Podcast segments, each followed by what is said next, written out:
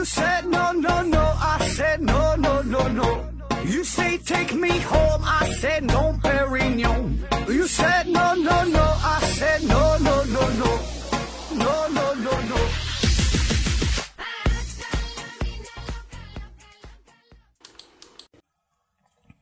拼命探索，不计后果。欢迎您收听思考盒子。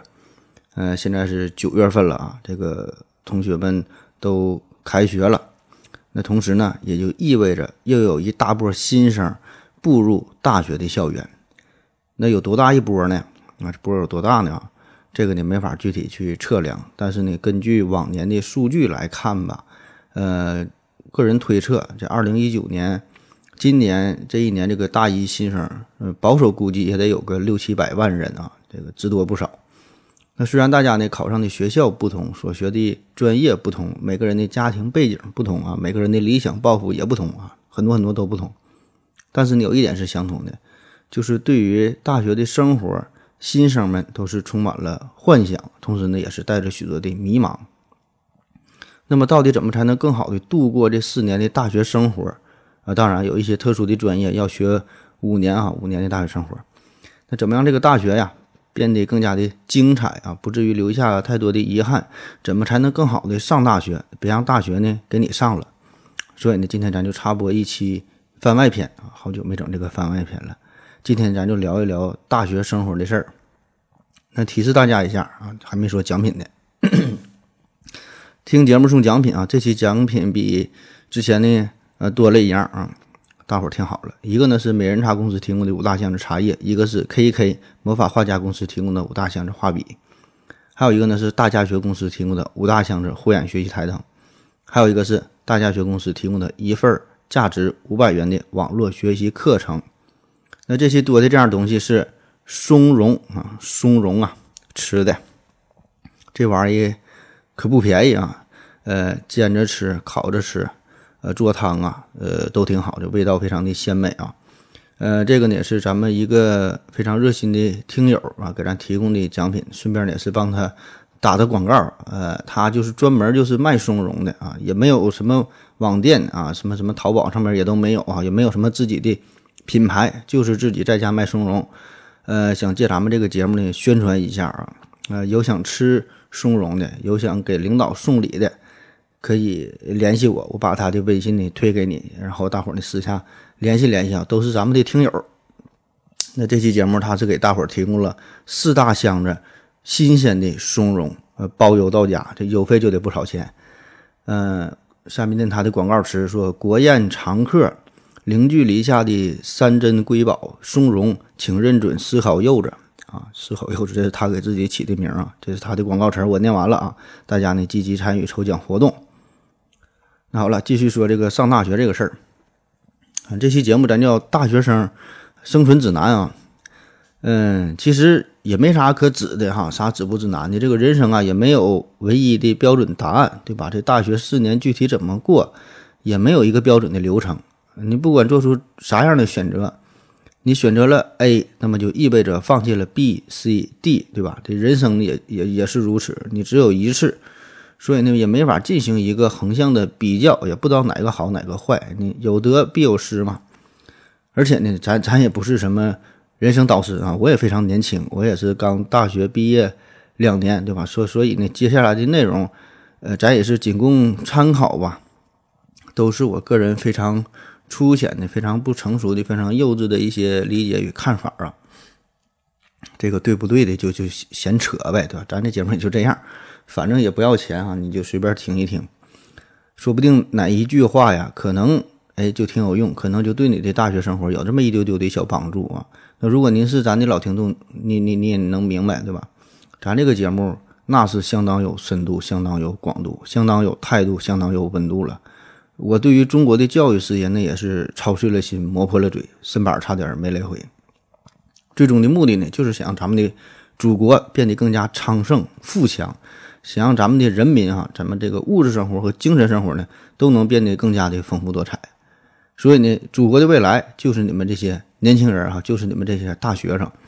那刚上大学啊，包括这个大一、大二呃，这个大二、大三的朋友们，呃，都可以仔细听听这期节目啊，甚至可以拿出个小本本啊，好好记录一下节目的要点。那么在大学期间，某个迷失自我的时刻，你就可以时不时的拿出来看一看。没事儿，你可以反复听一听这期节目。当然了，对于大四啊快要毕业的朋友，呃，不听也罢啊。这个你已经是那个熊样了啊，基本已经定型了，没啥可以改造的余地。再嘚瑟大半年也就毕业了啊，自己赶紧想着找工作吧，或者是准备准备考研吧。啊，好自为之。下面正式开车。那先说说为啥要上大学？为啥上大学？大伙儿可能没太深入想过这个问题，给出的答案呢也会五花八门，对吧？那人家都上大学，咱也不差事儿，咱就跟着上呗。那有人可能说了，那不上大学我还能干啥去？这么年轻，也找不到工作，而且现在大学录取率这么高啊，考点分儿他就能上。所以呢，很多人都是这样的，稀里糊涂的就参加。高考还高中毕业之后，不管好坏也都上了大学。其实这个大学的教育与之前的小学、初中、高中这些呢是有着本质的区别。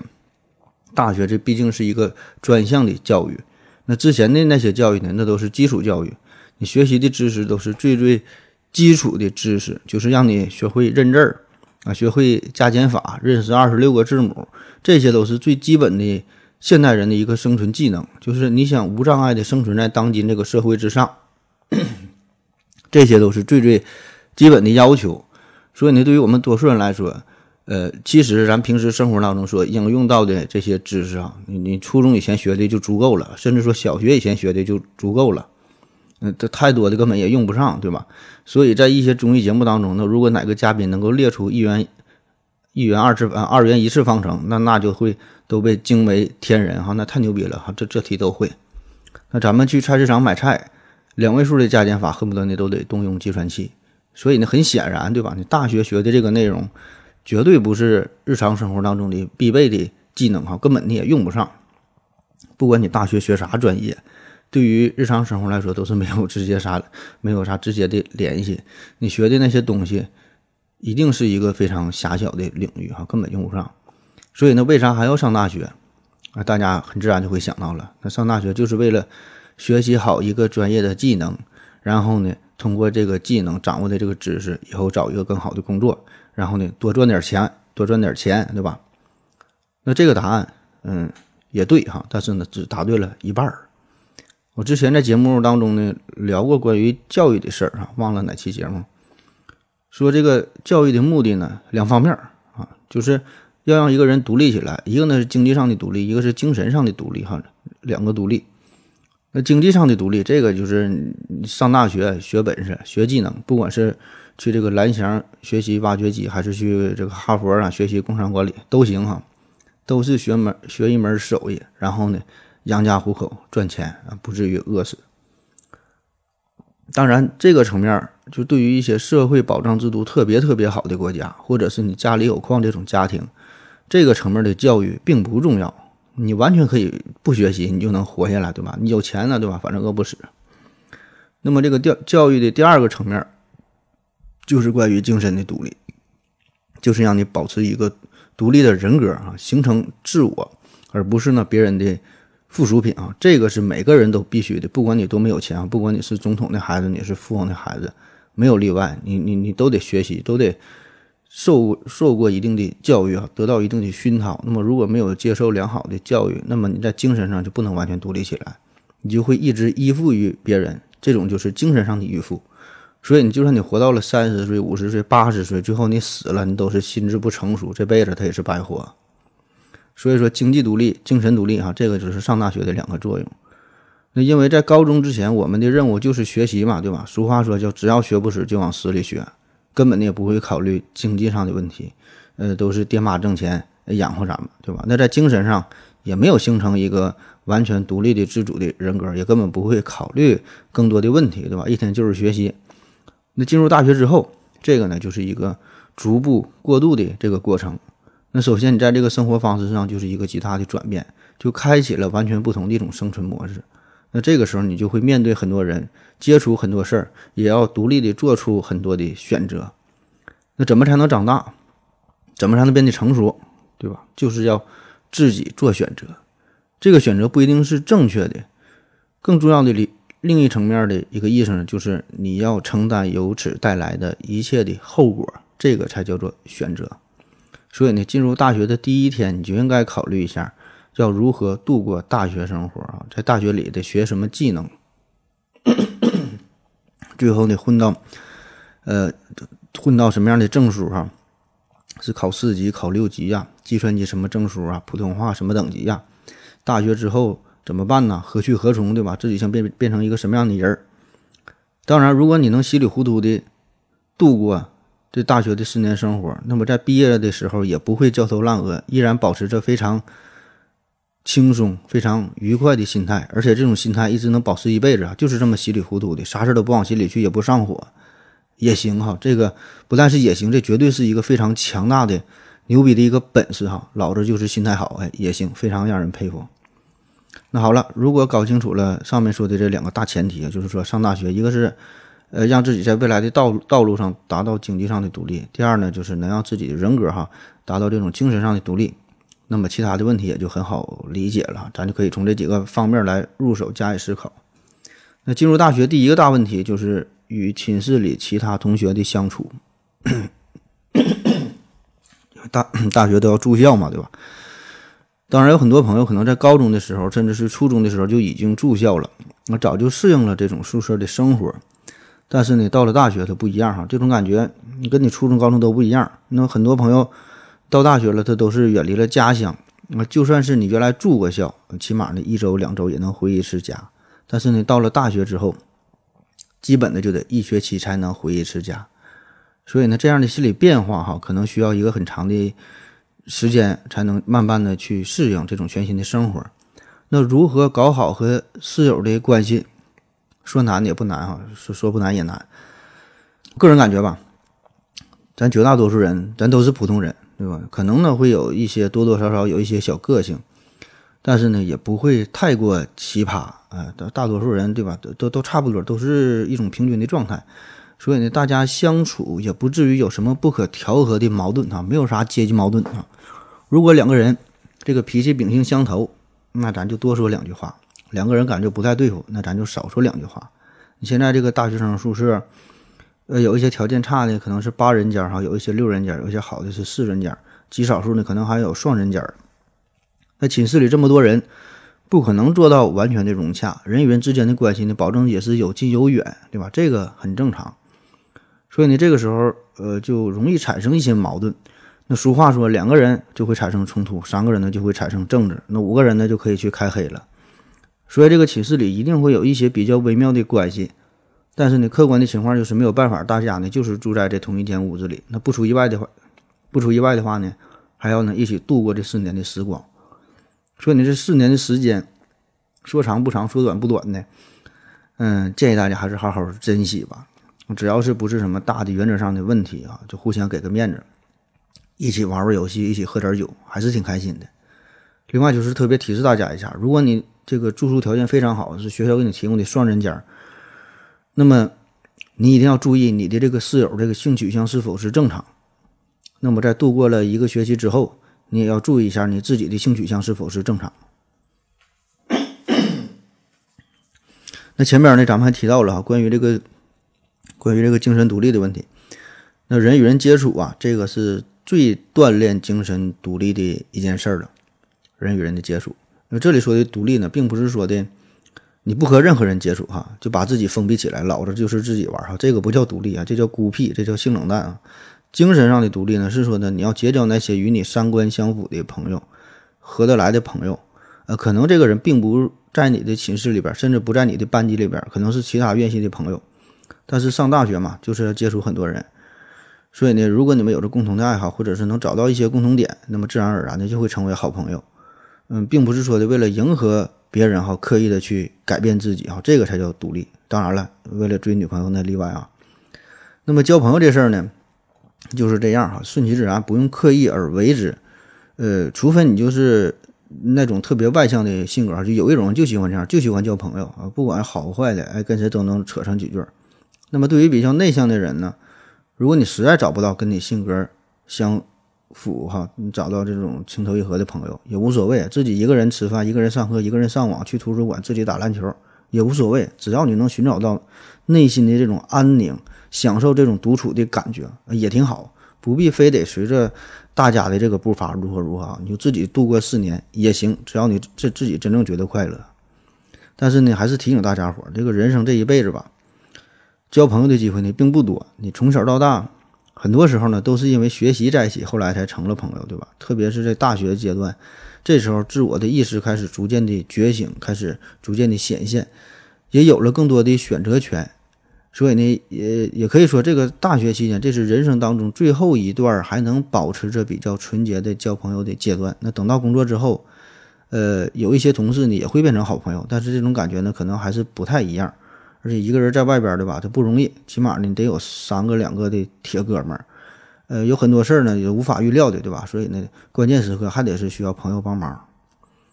另外呢，就是关于这个舍友的相处啊，大家呢一定要摆正心态，就是一个非常现实的问题，就是大家的这个家庭背景不同，嗯，可能进入到大学的时候，就刚上大学的时候。大家都会把自己最光鲜亮丽的一面展现出来，俗称就是装呗。那可是呢，毕竟这个不是常态，慢慢的就会表现出自我最为真实的一面。那么对于家庭背景相对富裕的朋友来说，家里有矿的朋友啊，这个也不用太张扬。毕竟呢，大学对吧？最主要的目的咱还是学习，大家聚在一起呢，都不容易，呃就缘分对吧？那你呢就把大家当成朋友，咱就好好相处对吧？你你有钱。那是，那确实有钱，但是呢，咱就多请朋友吃点喝点，坦诚相处，挺好。你要装的太过了哈，就不太好了。那么对于手头不太富裕的朋友呢，也不用过于自卑。的确哈，在这个社会上，金钱特别特别的重要。那等到你步入社会之后，你甚会觉得，甚至会觉得金钱是最最重要的。可是呢，在校园当中哈，还是那句话，毕竟学习是第一位的。上大学呢，这是一个修炼的过程。那么富有与与贫穷呢，这个。就是不同家庭带来的一种的客观的情况，所以呢，如果你真的觉得金钱那么那么重要的话，那么你就更应该把握住大学的机会，来一次人生的逆袭，而不是说的抱怨自己的家庭，也不是对于那些富家子弟产生这种仇富的情绪。那到了大学呢，自然就会形成这种以寝室为单位的小团体，每个寝室都有自己不同的风格。我觉得一个非常有趣的现有趣的现象就是。这个钱不钱呢？这个真不是特别重要的事儿。就是一个寝室里边，这个意见领袖啊，并不是那个最有钱的家庭背景最显赫的人，也并不是那个学习最好的人哈，也不是这个身体最强壮的人。就有一些人，他就是天生就自带一种气场，就是小宇宙爆发，就很有影响力。所以呢，不知不觉呢，就会成为一个寝室的核心人物。当然，这个所谓的核心人物，他并不是班级的班干部哈，也不是什么学生会的什么成员，也不是什么社团的成员哈，就是在民间非常有号召力。所以呢，这个是这个也是一个非常锻炼自我的这个过程哈。如果您愿意的话，可以在大学期间把握住这个机会啊，嗯，和朋友相处啊，为人处事啊，对吧？都可以练习练习。呃，但是刚才说这个学生会这个事儿哈，那要不要加入学生会啊？都说加入学生会可以锻炼自我嘛。这是一个老生常谈的问题了，我可以非常明确的告诉你哈，加入学生会没有用哈，那玩意儿都是扯淡的，除非你是想和这个导员啊搞好关系，在评选奖学金的时候有那么一些优势哈。至于锻炼人啊，这这这这这种事儿，什么为人处事啊，学会搞好关系这个事儿啊，我看都是扯犊子，没啥用。你首先这个搞关系这种事儿，就是本身就是一个和自我性格非常非常相关的、非常非常密切的内容，就是。你天生不是那块料吧？你咋锻炼也白扯。你就是让他当学生会主席，最后这学生会都能被他干黄了。其次呢，所谓这些社团也都是挂个名而已啊，没有啥实质的内容。偶尔组织点活动，那也是让你费心费力的就干活呗，免免费劳动力哈，也没啥可锻炼的。反正这些就是我一个接触非常有限的情况下哈，一一个个人的观点哈，这个仅供大家伙参考。好了，咱先休息一会儿。我要跟正南去尿尿，你要不要一起去啊？我也要去。哎，风姐，我要跟正南、阿呆一起去尿尿，你要不要一起去啊？好了，喝了口水，又尿了个尿，咱回来继续聊。第二个大问题，说说大学期间的学习和考试。那大学也是学生时代的一部分，那只要是学生。就必然会面对一个问题啊，就是考试这个事儿。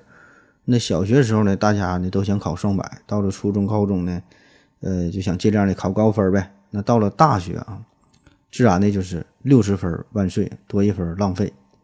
对于学习呢，那叫选修课必逃，必修课选逃。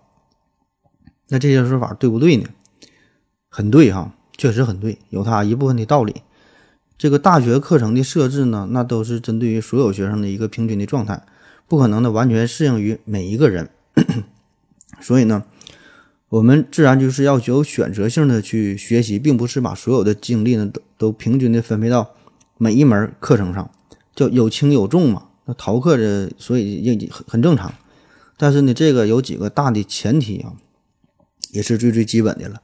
第一呢，就是你要确保你所有的科目都能及格，就是你要保证你每个科目真的都能考六十分。OK 哈，那这个是很值得恭喜的事儿，而并而并不是。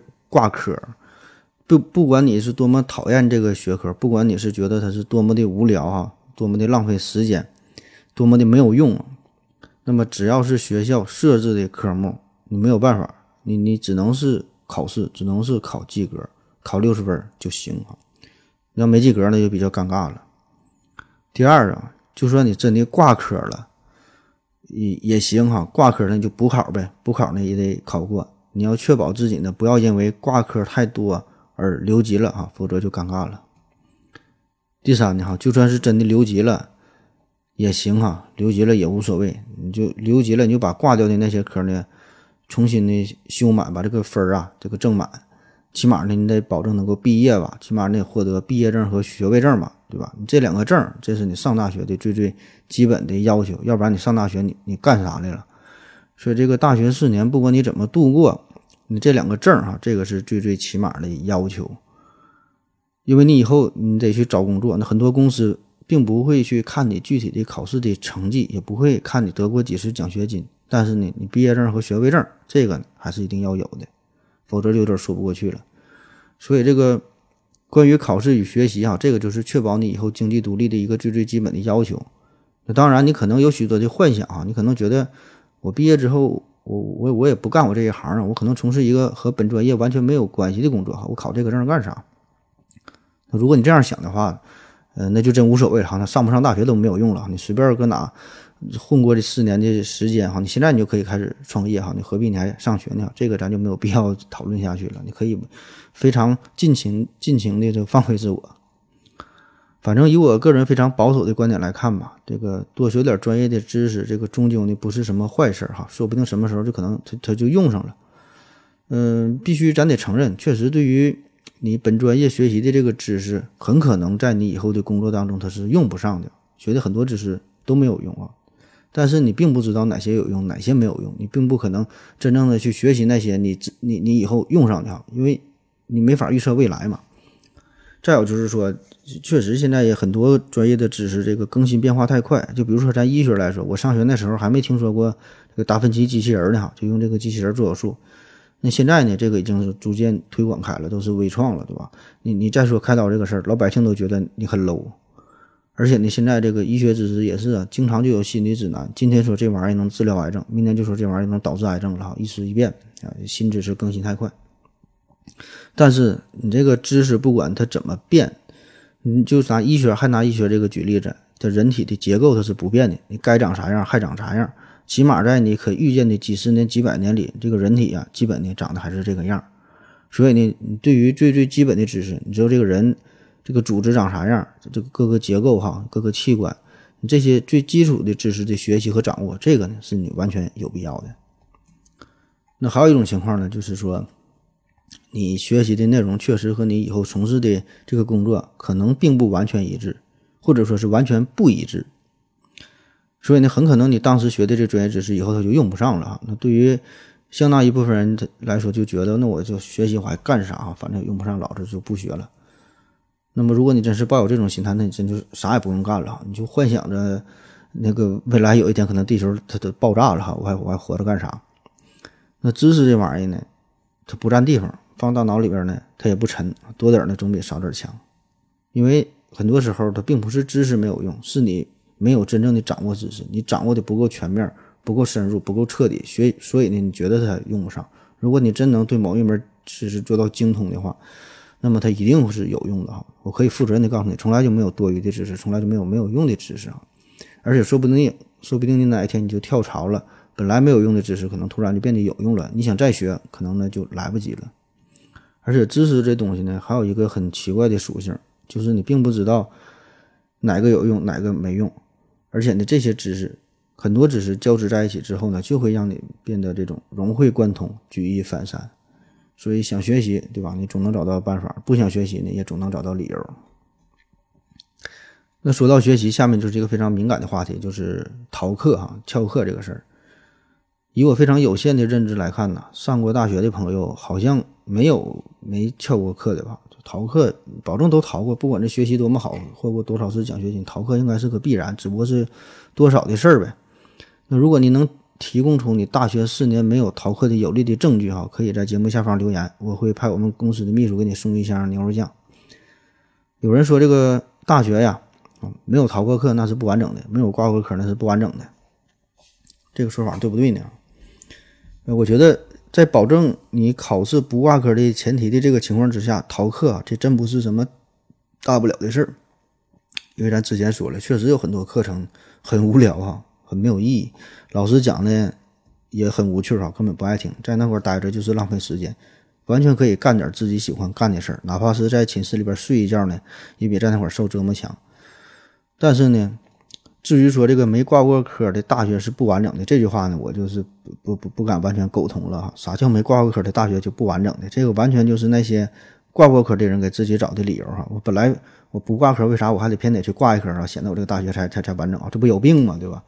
你挂科了，完事儿你还得补考，你还得再复习，还得再看书，你还得再浪浪费这时间对吧？你为何不你一遍成呢？对吧？好好听讲复习，一次考过，哪怕是在考试前两三天就熬夜突击也行啊。尤其是那些你不太喜欢的课哈，你觉得很无用的课，你不还得补考吗？对吧？这事儿更闹心。而且呢，个人感觉这考试之前这个突击这个事儿，呃，经验之谈啊，还是非常有用的哈。特别是头两三天，这个效率是非常高哈，都是双倍经验。那说完了这个学习，再说说这个游戏啊。上大学不可能不玩游戏，对吧？男的女的，大伙都得玩。那提醒大家这么几个事儿啊，倒不是说影响学习啊，你你你保证会影响了。但是你都玩游戏了，还他妈合计啥学习的事儿哈？想玩你就敞开的玩哈，你就包宿就成夜成夜的玩哈，无所谓啊，不用考虑学习的事儿。但是提醒大家呢，就是身体要紧。嗯，学习不是游戏的时候，你想按点睡觉，估计是不太可能了。但是呢，建议大家还是按点吃饭，这样呢，你才能保证一个强壮的身体。如果可能的话呢，没事多运动运动，哪怕是在寝室里边做两个俯卧撑，整两个仰卧起坐也行啊。一定要做好打持久战的准备啊，慢慢的，要不然身体慢慢熬虚了，你再想玩游戏都玩不动了。所以这个一天三顿饭哈，晚上得加个夜宵，这个是必须的，一定要保证充分的这个能量的摄入。那关于游戏哈，再说一句废话啊，玩游戏可以，但是不要因为游戏荒废了学业。啊，说说下一个方面的事儿，呃，也是大家最关心的一个问题了，就是恋爱。大学期间是否要谈一场轰轰烈烈的恋爱？这个问题保证也没有统一的答案，这个根本就是每个人的想法都不一样，每个人的经历也都不一样。那有很多白发苍苍的老夫老妻，那人家呢就是从大学时候就开始恋爱的。那同样呢，也有不少情侣在大学期间卿卿我我，海誓山盟的，呃，但最后的结果呢，就是。彼此相忘于江湖啊。那么恋不恋爱这事儿啊，呃，首先一点就是提醒大家呢，不要盲从，不要因为寝室其他人都恋爱了，自己呢也要恋爱，或者是觉得无聊啊、好奇呀，出于一些其他的什么想法。反正我觉得这个也是一个顺其自然的过程，就是感情到位了，你想控制呢也控制不住。那两个人呢就互相接触，彼此了解，越来越欣赏对方，越来越喜欢对方，那就在一起呗，没毛病。那通过这些。深入的接触之后，你也就会感觉到对方是否真的适合你哈，是否真的适合你，你俩能在一起一辈子，还是说在一起四年？其实这些事儿呢，没有想象中的这么复杂。两个人就是开诚布公的就谈呗，对吧？是想做四年的情人呢，还是做一辈子的夫妻呢？有什么长久的规划呢？对吧？毕业之后了，去哪个城市呢？找什么工作？对吧？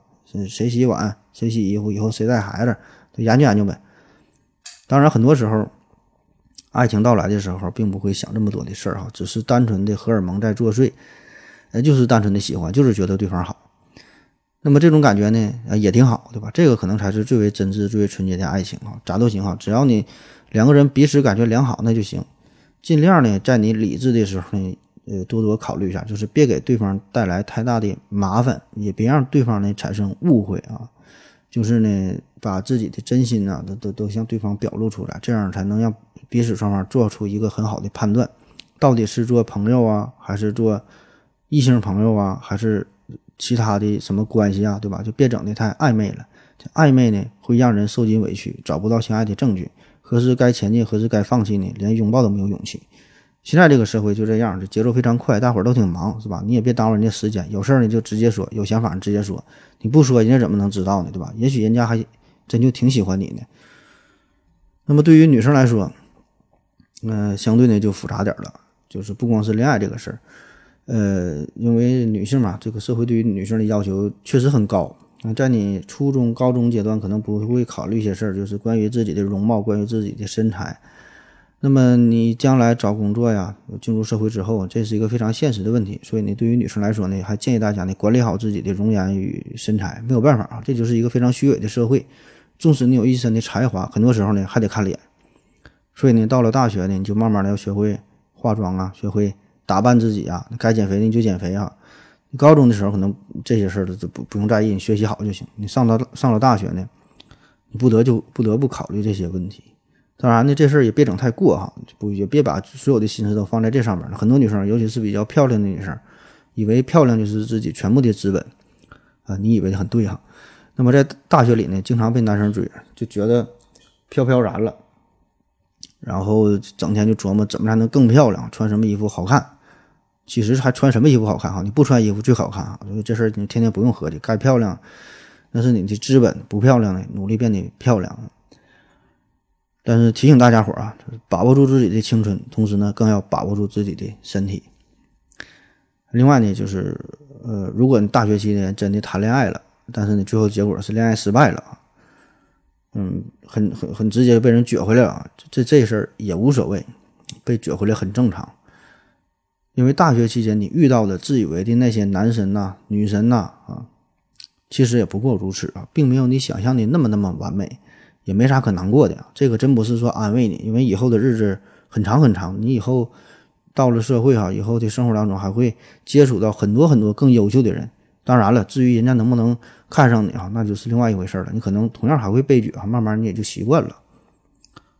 说完了恋爱啊，下面再说两件大事儿，也算是一个重点啊。今天重点的话题就是读书与旅行，读书与旅行。咱们有很多关于读书和旅行的名言警句，叫“读万卷书，行万里路”，还有说什么“心灵和肉体起码要有一个在路上啊”，就让你看书或者是出去旅行。那之前咱们也也说读书也是学习的事儿了啊，那个呢是专业的学习，专业的学习是为了考出好成绩，是为了以后找工作哈，是为了这个经济上的独立啊，这个是专业的学习。那这里边呢，咱说的这个这个读书，就是读闲书，和你本专业知识。呃，一点关系都没有的书啊，就是你可以看，你本来学数学系的，你可以看看哲学；你你本来学经济的哈，你可以看看历史；你本来你是学美术的，你可以学学看看心理啊。其他你学医学的呢，可以看看宗教；哎，你学学外语的，你可以学学艺术啊。就是你这些东西和各种名著啊，乱七八糟的，差着十万八千里的书，哎，你看这些东西。那既然和考试无关呢，为什么还要去读书，还要读闲书呢？啊，没啥原因，就是因为很闲呗。那在高中期间呢，你不可能有这么大段大段的时间浪费在读闲书上，因为和高考无关嘛，所有那些东西呢都被过滤掉了。那么到了大学来说，这个时间是相对比较充裕的。那么对于涉世未深的大学生来说，读书这完全是一个最好的、最节省时间，也是最省钱的一个塑造自我价值观的。一个途径啊，那么你能出，你能从这个读书当中呢，提升自我的修养，提升自己待人处事的能力，或许呢，还能在书中找到你自己人生的方向。当然，有一些人可能天生就是不喜欢读书，一翻开书就困啊，看半页就就能睡着了，完全也无法理解，怎么就有人会喜欢在读书在图书馆里边一坐一整天搁那看书，这不有病吗？啊，当然这种人确实，这个呃人和人不一样，有人就不喜欢看哈，也不用劝。那么你不喜欢看书呢，你就不不看呗，对吧？给你钱你也不爱看。那么在这里呢，我只是给大伙儿提一个醒啊，如果你觉得实在无聊的时候，无所事事的时候，嗯，不妨试一试哈。可能以前你看的那些书都是专业的书籍嘛，所以翻开就困。你可以或换着看看其他方面你感兴趣的东西，可能呢，慢慢的你就进入了另外一个世界啊，书籍的世界。没事你去图书馆里转一转，借几本书，嗯，在寝室里边随便翻开看一看，都挺好的，可以帮助你打开一个完全不同的世界。这个才是一个真正广阔的空间，就完全与这个游戏啊给你带来的快感，那根本就不是一个数量级的。所以这个大学这是给你提供了无数的机会，无数的可能性，你也有大把大把的时间，也有触手可及的图书馆，就看你怎么利用。如果能够利用的好，我觉得。这个四年啊，四年的时间里，完全可以让你塑造成为一个自己都佩服的自己。所以呢，这就又回到了之前说的那个精神独立的问题，就是这个读书不太可能使你变得富有，那否则世界首富他就就是这个图图书馆的管理员了，对吧？他天天看书多，也不可能的让你涨工资啊。具体说有什么用哈，我也说不出来，可能没有什么用。但是呢，在你迷茫的时候，在你每个睡不着觉的时候，在你思考人生的时候。我觉得读书呢，可以让你觉得让你变得踏实。虽然它不可能给你提供一个非常完美的答案，但是很多时候呢，它给你可以给你提供一个呃指引你前进的方向。而且呢，看书啊这个事儿，这也是一生的计划哈，不要停下来。说完读书呢，再说旅行。在大学期间有一个特别特别珍贵的东西，就是假期啊，寒暑假。那不出意外的话呢，这个也是你人生当中最后一段。漫长的宝贵的假期了，所以呢，多出去转一转，这个我我我也是给大伙儿的一个建议啊。当然，这段时间咱们多数人啊，咱咱没有钱啊，并不富裕，很穷，甚至也买不起飞机票。但是这个也不重要，你完全可以坐上绿皮车来一场说走就走的旅行。你找个最便宜的小旅店住下来，看看祖国的大好河山，也并不一定非得去什么著名的景点儿。嗯，就找那些不要钱的、免费的景区去看看，而且特别一些免费的景区，反倒是显得更加的淳朴、更加的真实、更加的自然，没有那么浓的商业气息，而且可以更好的体会当地的风土民情啊，这个真挺好。那么，如果大学毕业之后你工作了，以后你再想去啊，这就不是没有钱的问题了，就是你还是没有钱啊，在没有钱的同时，你还没有时间，所以你这个寒暑假这个。一定把握住吧，这个世界真的挺大哈，出去转转挺好。今天的内容基本也就这样了。大学四年的时间哈，咱说这个说长不长，说短不短的，算不上是说最美好的时光吧，但是呢，却是极为重要的一个转型的时期。嗯，大家呢多做一些半衰期比较长的事儿，呃，就是说这些事儿可能短时间没有什么回报，比如说读书，比如说健身，比如说学习一门语言。这些叫半衰期比较长的事儿，少做那些半衰期比较短的事儿，比如说玩游戏，比如说看综艺啊、看电影啊、追剧啊，那这些事儿可能立刻给你带来这个短暂的回报啊。但是这些事儿做坚持下来，读书啊、健身啊，对吧？学外语等等这些，坚持四年之后，这个人和那差距可能就会逐渐的显现出来了。那上大学之前，可能我们并没有真正的考虑过自己要如何度过自己的一生。那么那个时候呢，目标都很纯粹、很简单，就是想好好学习、考高分、上大学啊。但是并没想到上大学以后要怎么办。那么当你真正的步入了大学校园之后，你就开始，你就不得不要开始思考人生了，开始规划自我。你可以利用这四年的时间，慢慢的寻找答案，并且呢要做好准备。也许你毕业之后可能要参加工作，也许呢自己想去创业哈，也许呢有人想要去考研，有人想要去出国，也许呢有人可能是继承父母的产业。都挺好啊，都挺好。不管你将来干啥都行，只要呢你经过自己的深思熟虑，你自己做出一个选择，并且呢为之努力啊，这就行啊。这个就是你自己的人生。所以呢，你越早清楚的想明白了这些问题，你就有更多的时间去努力，也有更多的时间去犯错、去改正。那么对于那些只把大学当成是一个娱乐场所的朋友，觉得我大学了，上大学一天就是玩哈，吃喝玩乐，沉迷于。网络，沉迷于游戏，沉迷于爱情，嗯，也挺好。我真心的祝福你们，永远的都能沉迷其中，永远也不要醒来，一直保持这样，一直这种单纯的快乐下去，甚至是这样过一辈子也挺好哈。永远不要醒来才好，因为你醒来的那一天呢，可能会非常的痛苦。那最后一句哈，就是，嗯，也是最重要的一一个忠告，就是有时间呢，多给家里人打个打打个电话，发发信息，拍拍照片。现在这这网络多发达呀，对吧？拍个小视频，向父母呢报个平安，问个好。你上大学了呢，你的父母呢也逐渐的变老了。好了，今天的节目呢就是这么多。嗯，我想有很多的听众现在也都是，我的听众里边应该都是，我觉得七零后、八零后、九零后比较多啊，都是已经大学毕业啊，毕业好多年了，现在工作都好多年了。对于大学时光呢，可能是都已经淡忘了。但是呢，如果您还能有一些残存的记忆啊，还有一些什么建议与与意见哈，给这些新生，给这些学弟学妹们啊，可以在下方留言，说不定你你的哪个留言呢，就能改变呃这个新生的这些大学生的一生哈。嗯，最后呢，作为一个过来人吧，建议大家呢还是不要过来了。感谢您的收听，谢谢大家，再见。